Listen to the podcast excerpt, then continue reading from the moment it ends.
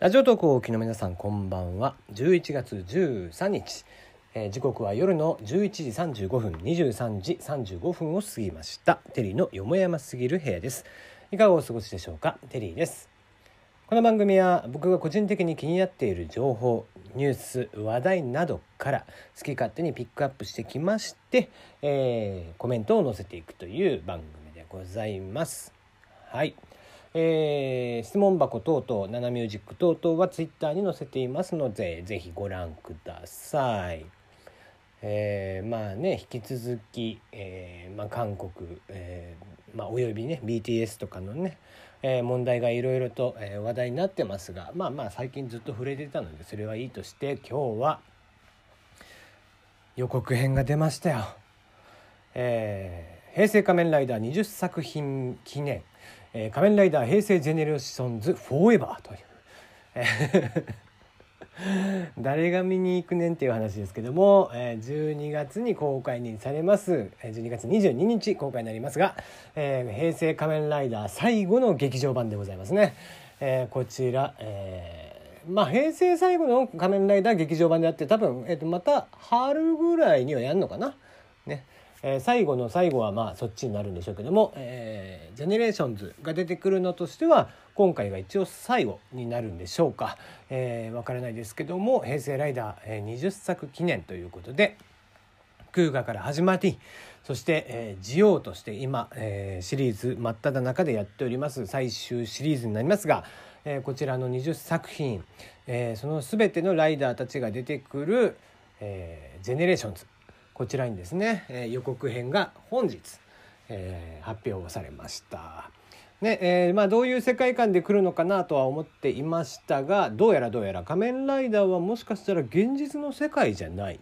えーということでテレビの中の存在なんじゃなかろうかみたいな今回お話になっているということで。うん、逆にね面白いかもしれないですけどもね、えー平成ライダーがいっぱい出てくる中でですね僕の大好きな、えーディケイド仮面ライダーディケイドですね。10作品目にあたりますディケイドさん。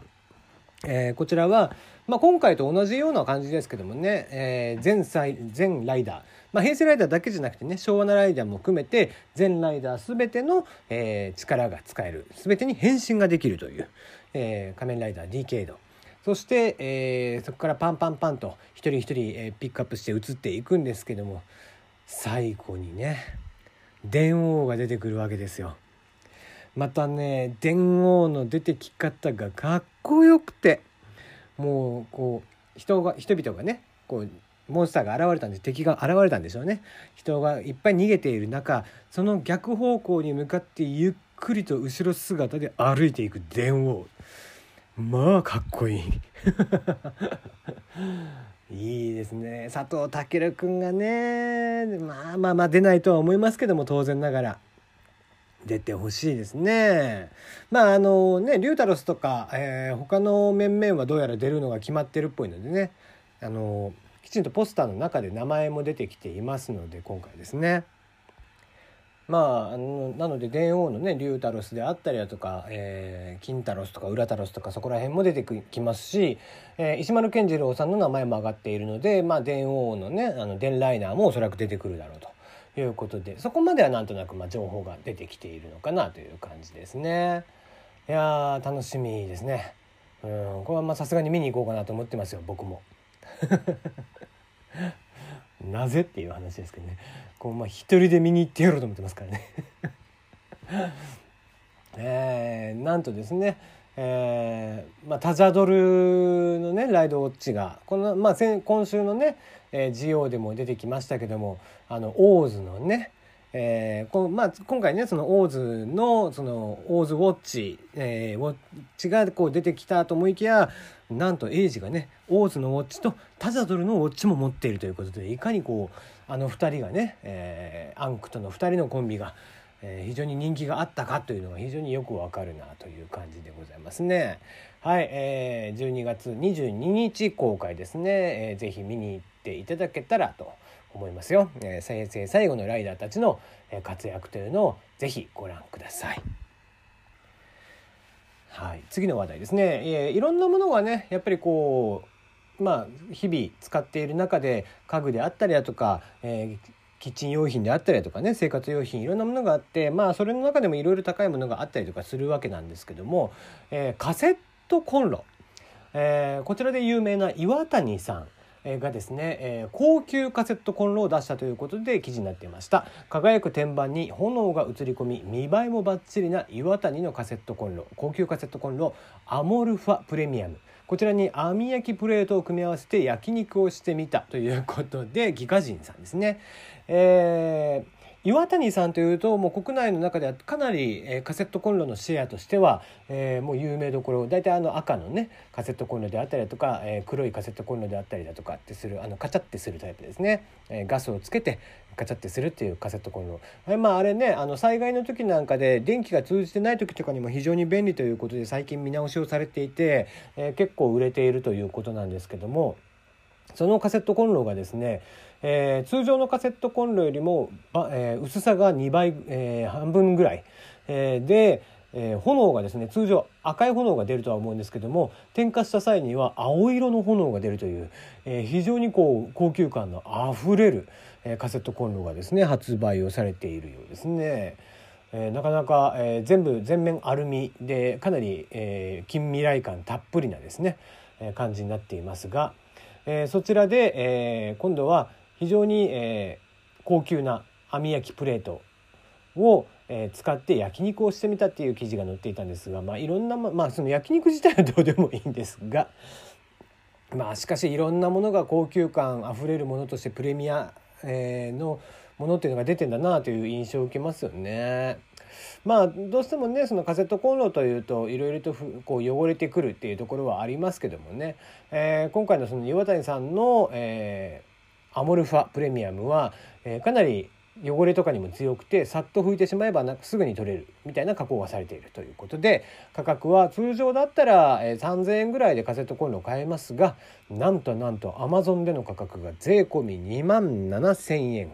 え、ぜひですね、え、検索をかけてこれ欲しいという方はポチっていただければいいんじゃないかなと思いますよ。そうそう、えーまあ、昨日話したんだっけな。サンマに続いて、えー、手羽をですね。煮込んで。お前どんだけ煮込むめん煮込むねんっていう話をなんかしたような覚えがあるんですが、えー、今日ようやく食べましてやっぱり美味しかったですね。うん。煮込みに煮込んであげく一回冷やしてさらに肉にね味を染み込ませてでしてっていうのが、まあ、非常に功を奏して美味しい手羽のね煮付けができたわけなんですがあのまあうちで使ってるのがですねワンダーシェフというところから出ている電気圧力鍋なんですがあの何が便利ってとにかく火を使わないっていうのがいいよね。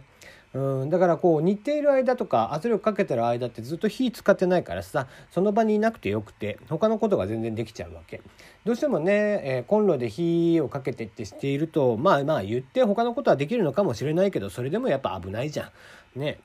えー、そうしている中で、まあ、他のことをやってられるうちなんか特に一口コンロなんでねだから、えー、料理する時にその圧力鍋で料理しながら、えー、片方のコンロの方ではちょっと炒め物であったりだとか和え物であったりとかを作ったりとかすることもできて、まあ、なんか非常に効率よくお料理できるようになってきたなという感じがしてますね。うん、まあ是非ね、えーまあ炊飯器代わりにもなるのでうち炊飯器もねえし圧力鍋もねえよって人はですねちょっとまあまあ値段はそこそこやっぱしますけど1万5,000円ぐらいするんだけど、うん、あのワンダーシェフさんのですね電気圧力鍋買ってみたらいかがでしょうか。はいいやすごい時代が来ましたね。まあ誰でも VTuber、VTuber にすぐになれるっていう時代になってきましたが、えー、そんなアプリ、えー、ショールームさんがですねスマートフォンだけでバーチャルキャラクターになりきれる iPhone 向けアプリショールーム V こちらの提供を開始しているんですけどもこちらの中ではですね自由に使える10種類のアバターがあるんですがえー、なんとなんとそこの中に1個だけ、えー、バーチャルジョイマン高木っていう ジョイマン高木さん、えー、坊主ですね眼鏡をかけた方で77の方ですけども、えー、彼がですね、えー、キャラクターとして入っていてなんと誰でも、えー、ジョイマンの高木になれる時代がやってきたと。もう今日も今すぐジョイマンの高木になりたいって言ったらもうすぐなれる時代が来たっていうことで非常に便利だなと 思いますよね、えー、画面のフリックでポーズが変わったりボタンで表情を変えたりとかもすることができ、えー、まあもちろん服装であったり対照的な,、えー、な特徴的な体型ですね。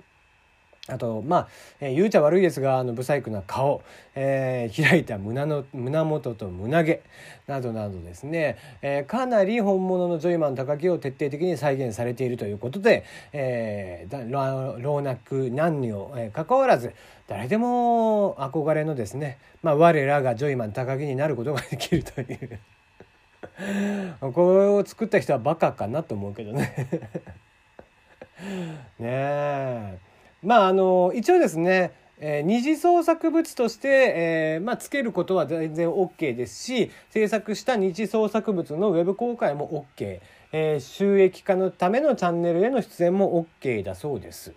まあもちろんファンアートは大歓迎ですしね、えー、ジョイマン高木さんをかなり自由に扱うことができる。一方、えー、なりすまし行為えー、二次創作の妨げとなるような行為を行うことなどはですね禁止をされていますので、えー、くれぐれもですね利用規約を必ず読んで、えー、使い、えー、もなりたいという人はですね是非なっていただければいいんじゃないかなと 思いますよね。えー、まあ、ジョイマン高木さんジョイマンさんというとね、えー、握手会をやってるやりますよって言って、えー、誰も来ないとかですね。ツイッターとかで、えー、ご本人たちが挙げていたりとかして非常に、えー、悲しい、えー、数奇な運命をたどっているなという印象がしますけどね。やっぱり一発やって大変なんだよ。本当に。うんその一発屋の中ででもそれでも生き残っている人たちもいて案外その中でねこう差ができているっていう部分っていうのは、えー、まあ学があったりなかったりだとかでその人のねこうトーク力であったりだとかっていうのがやっぱり培われてくるのかなという印象はあったりはしていますね芸人さんまあ全てそうなのかな。ということでまた明日お会いいたしましょう。おやすみなさい。